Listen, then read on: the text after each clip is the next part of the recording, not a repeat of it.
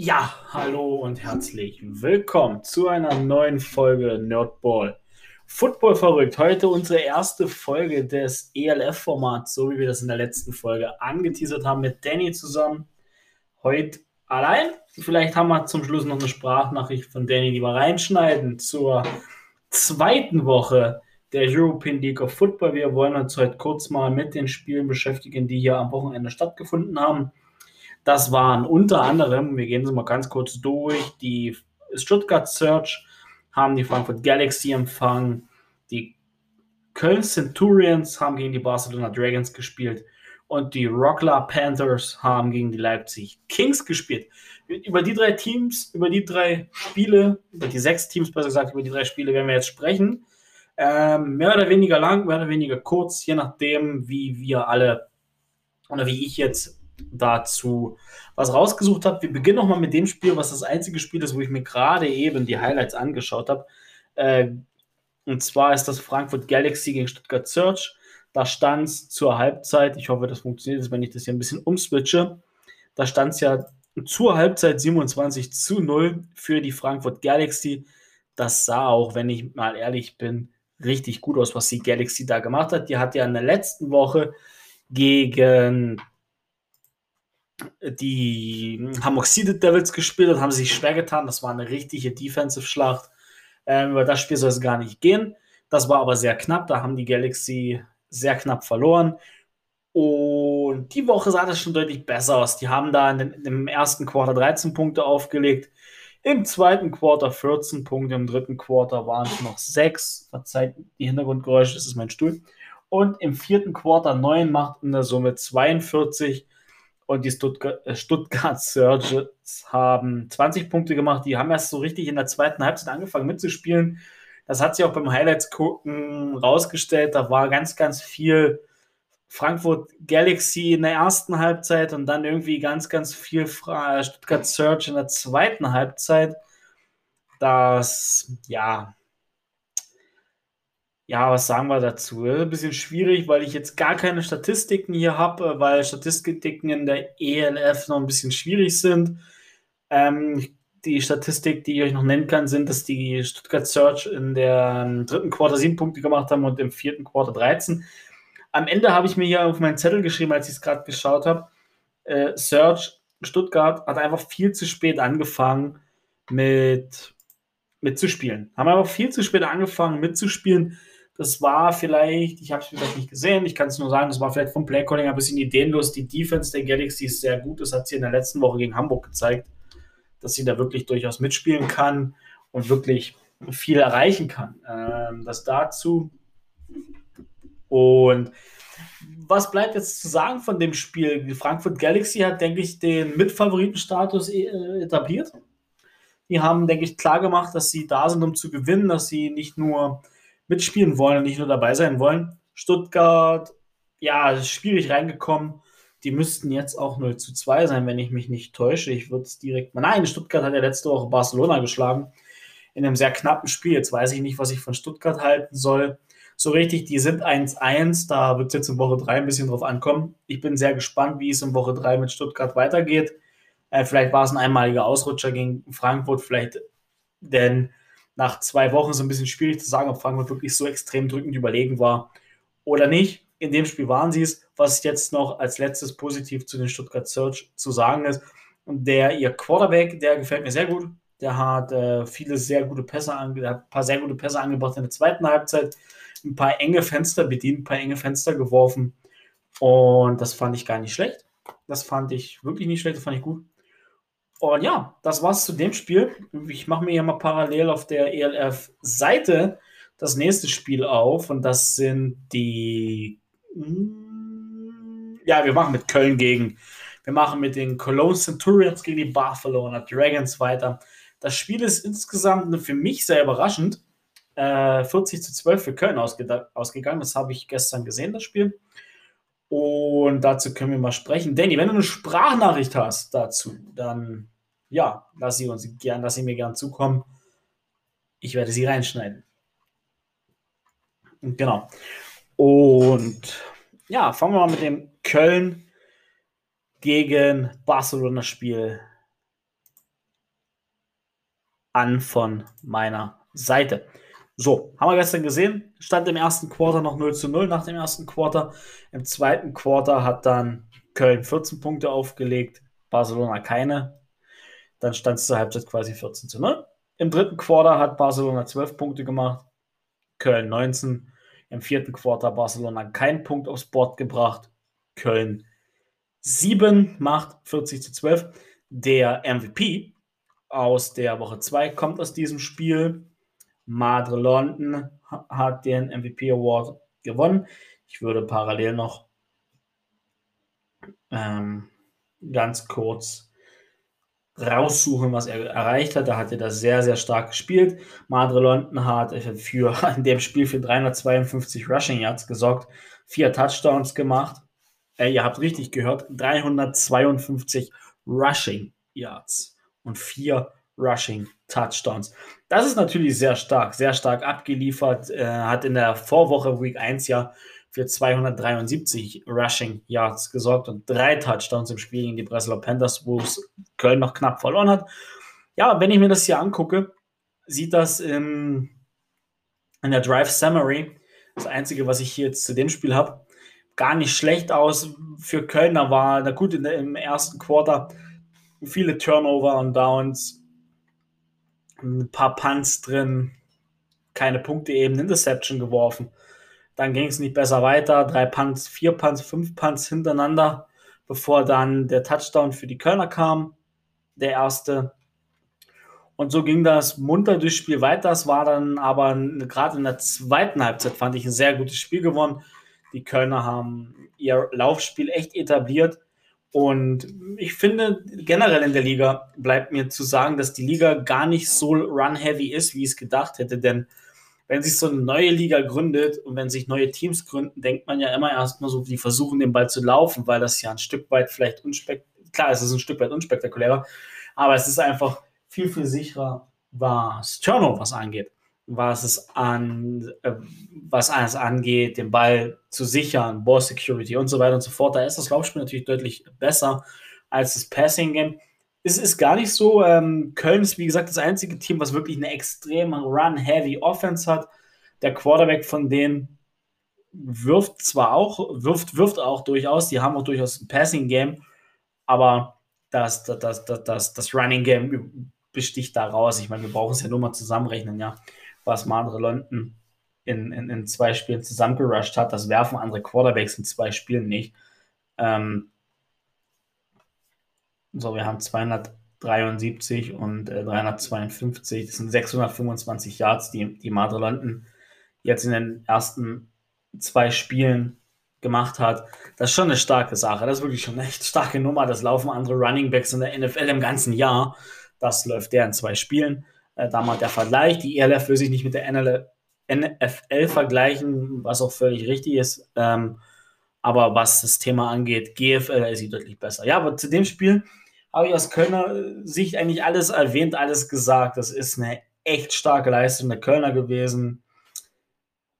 Super Laufspiel, super etabliert, super Touchdowns gemacht, herausragend gespielt. Natürlich deutlich, deutlich, deutlich die Time gemanagt die, das Clock-Management war herausragend. Und so kann man es machen, so kann man es angehen. Wenn man Spiele gewinnt, so gewinnt man Spiele. Defense hat gehalten, Defense sah gut aus, hat Turnover forciert. Und was willst du mehr? So, kommen wir zum letzten Spiel, was sich am Samstagnacht ereignet hat. Also äh, Saturday Night Game wird es ja genannt. Es ist ja nicht wirklich in der Nacht. 18 Uhr wurde dort der Kickoff in Breslau ist da der Kickoff verfolgt. Die Breslau Panthers haben da gegen die Leipzig Kings gespielt. Äh, das Spiel ist 54 zu 28 ausgegangen.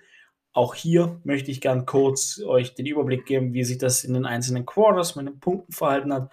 Und dann habe ich das Problem, dass ich ihm auch hier wieder, ähm, na sag schon, die Statistiken nicht wirklich habe, was nicht so schlimm ist. Da wird sich bestimmt im Laufe der Saison noch was ergeben dass äh, es Statistiken gibt für die ELF, dass ich weiß, wo es da Statistiken abzurufen gibt für die ersten Folgen. Wird so gehen. So, kommen wir mal zum ersten Quarter. Die Panthers aus Rockler haben im ersten Quarter 14 Punkte gemacht, Leipzig 6. Im zweiten Quarter haben die Panthers 19 Punkte aufgelegt, die Kings 8. Im dritten Quarter war es dann ausgeglichen, da war es dann 14 zu 14 und im letzten Quarter 7 zu 0 für die Panthers. Das machte dann 54 zu 28. Ja, was bleibt mir von dem Spiel übrig? Ähm, gerade im Rückblick ist jetzt doch schon drei Tage her, das Spiel. Und ich finde, bei mir hat sich im Kopf eng geprägt, wie stark die Panthers sind. Die Panthers haben ein echt gutes Spiel. Vor allem sind die Panthers das, das, ganze, das ganze Gegenstück zu den Köln Centurions, weil die Panthers werfen den Ball extrem viel. Sie haben die Panthers würde ich als eine Air Raid Offense beschreiben und sehen. Ich denke, dieses Air Raid Offense trifft es da ganz gut. Es ist wirklich eine richtig, richtig gute Offense, die den Ball richtig gut übers Feld bewegt, indem er geworfen wird. Der Quarterback Luke O'Connor, sehr, sehr mobil, hat vier Touchdowns geworfen, wenn ich es richtig gezählt habe am Samstagabend hat er vier Touchdowns durch die Luft geworfen. Das ist schon wirklich stark. Er hat letzte Woche drei Touchdowns geworfen, richtig viele Yards gehabt. Die Woche wieder vier Touchdowns gemacht. Der, der Junge ist ein echt starker Quarterback. Der ist erst zwei Monate bei den Panthers. Das heißt, er hat extrem wenig Zeit gehabt, sich mit seinem Receiving Corp und so einzugewöhnen. Und dafür ist es eine sehr, sehr starke Leistung. Also ich möchte nicht wissen, was der Kollege hinkriegt, wenn ja, wenn, wenn, er noch länger da ist, wenn er einfach noch mehr Zeit hat, da reinzukommen. Also starke Sache, starke Sache. Gefällt mir sehr gut, Panthers. Mir gefällt bei den Panthers aber nicht nur die Offense, mir gefällt bei den Panthers generell auch die, die, die Defense ansatzweise. Ich habe es schon zu Danny gesagt im Vorfeld unserer letzten Folge.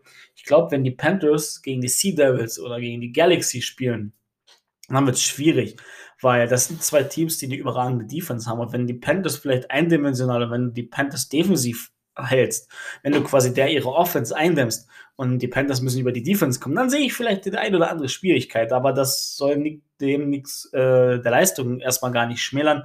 Das möchte ich nicht. Das ist nur eine Sache, die, die ich da vielleicht jetzt als Außenstehender sehe, die, wo ich beim Gucken auch das Gefühl hatte, wo ich mir so dachte, ja, wenn jetzt Leipzig defensiv die, die Panthers drei, vier, fünf Minuten hintereinander stoppen könnte, wie würd, würde die Panthers Offense dann reagieren? Haben sie dann die möglichen Adjustments? Können sie dann die Adjustments machen, um das Spiel zu drehen? Am Ende bleibt zu sagen, die Panthers haben 55 und 54 Punkte in den ersten zwei Wochen gemacht. Ja, wow, das ist überragend. Haben aber auch 33 und 28 Punkte bekommen. Das heißt, da gibt es eine kleine Tendenz, denn du musst bei den Panthers Minimum über 50 Punkte machen, um das Spiel zu gewinnen. Und das ist halt echt, das ist echt stark. Und das hat halt schon eine echt krass, das ist schon eine echt starke High-Powered Offense, was mir bleibt zu sagen.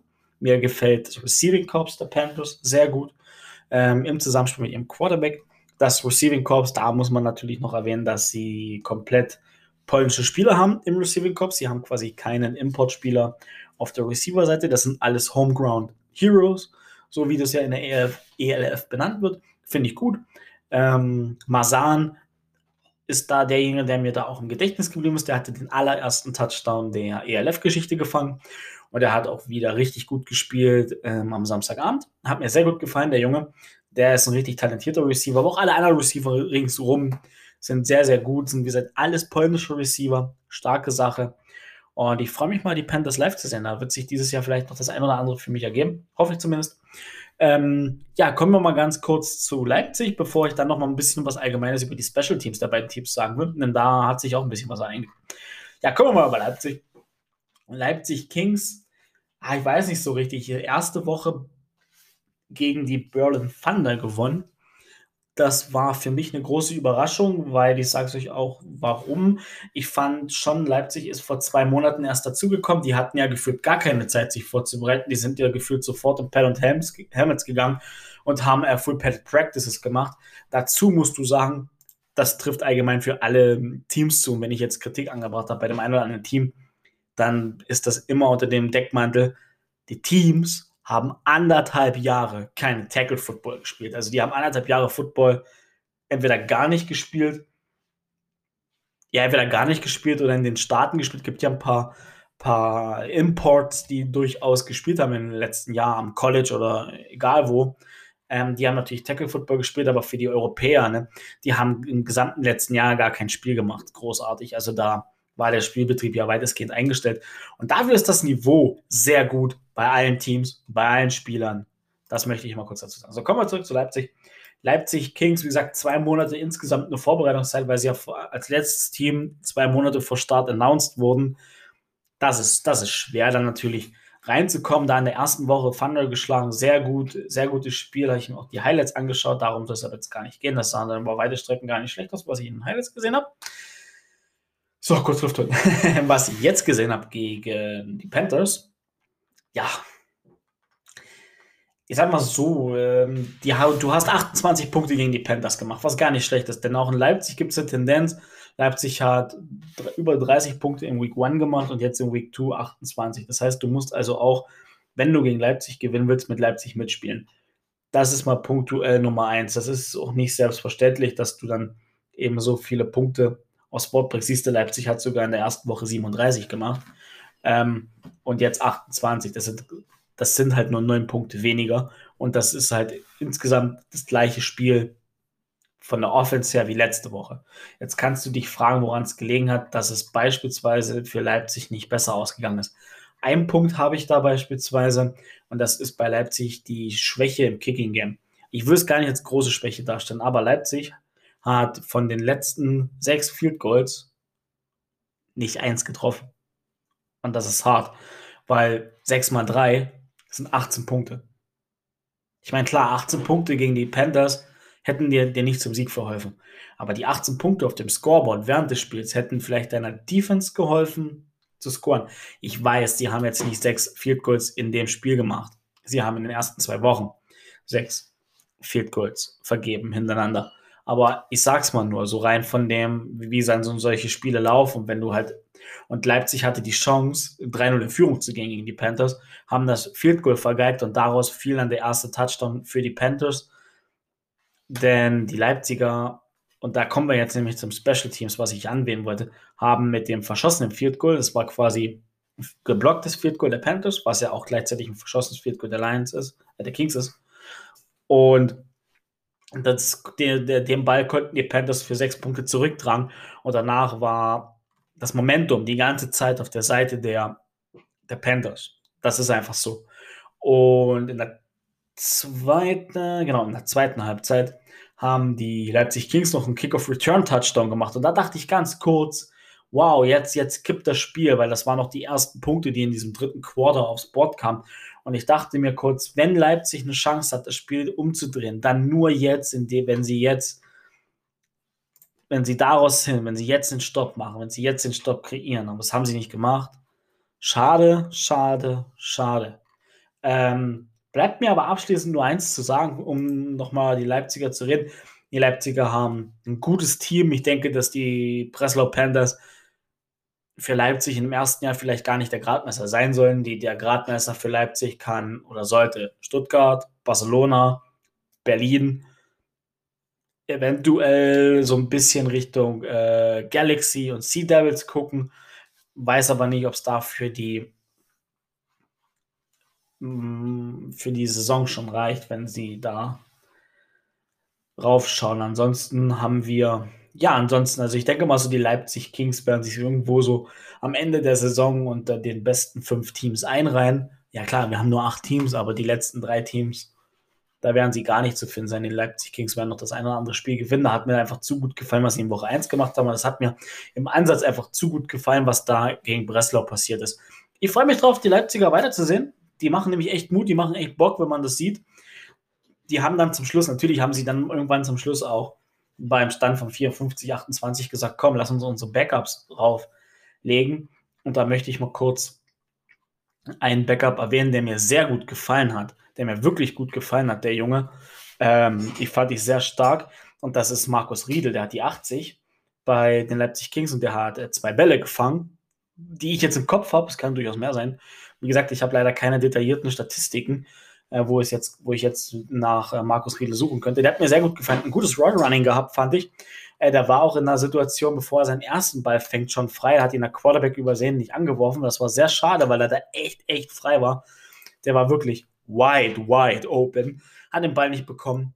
Ärgerlich. Schade für ihn. Hat dann aber äh, zwei super Bälle gefangen, zwei super Bälle behalten. hat einen First Down gefangen. Genau, einer davon war für einen First Down. Das war super, hat mir gut gefallen. Und ich freue mich von ihm mehr zu sehen, denn der hat echt Bock auf mehr gemacht. Das ist so der einzige Receiver bei den Leipzig Kings, der mir tatsächlich so namentlich im Gedächtnis geblieben ist. Vom Schauen hat mir auch wirklich gefallen, was er auf dem Feld gemacht hat. Das dazu. Ja, damit sind wir mit unserer kurzen, knackigen Folge durch für heute. Ähm, so wird das Format, denke ich, jetzt die nächsten Wochen weitergehen. Ich hoffe so ein bisschen, dass ich irgendwann noch eine Statistikseite finde, wo ich ein bisschen mehr auf Game Statistics eingehen kann, wo ich vielleicht mit Time of Possession hantieren kann. Ich werde mich da mal schlau machen, ob es da irgendwo was gibt. Und vielleicht ist in der nächsten Folge schon ein bisschen mehr Statistik mit drin. Wir wollen sie aber auch nicht übertreiben. Wir wollen auch immer aus dem Gedächtnis rausarbeiten. Und ja, wenn euch das Format gefallen hat, dann kommentiert es gerne in den Kommentaren, gebt uns ein Like was uns prinzipiell eh immer weiterhilft, nicht nur bei den Formaten, sondern auch bei unseren NFL-Formaten, die wir machen. Wenn ihr uns auf Spotify und Apple Podcasts und Google Podcasts einfach mal folgt, lasst gerne mal eine Beschreibung da, also eine Rezension da, eine Bewertung da, weil mit konstruktiver Kritik können wir äh, arbeiten, können wir unsere Formate umstellen und können unsere Formate so anpassen, dass euch das alles gefällt. Ich hoffe, euch hat es gefallen. Knackiger 21 Minuten ELF-Talk. Ich freue mich auf Woche 3 der ELF. Denn ich finde, die ELF ist was richtig Feines, macht richtig Spaß zu gucken. Und ja, zum Abschied bleibt mir nur eins zu sagen. Bleibt alle gesund, haltet die Ohren steif und tschüss.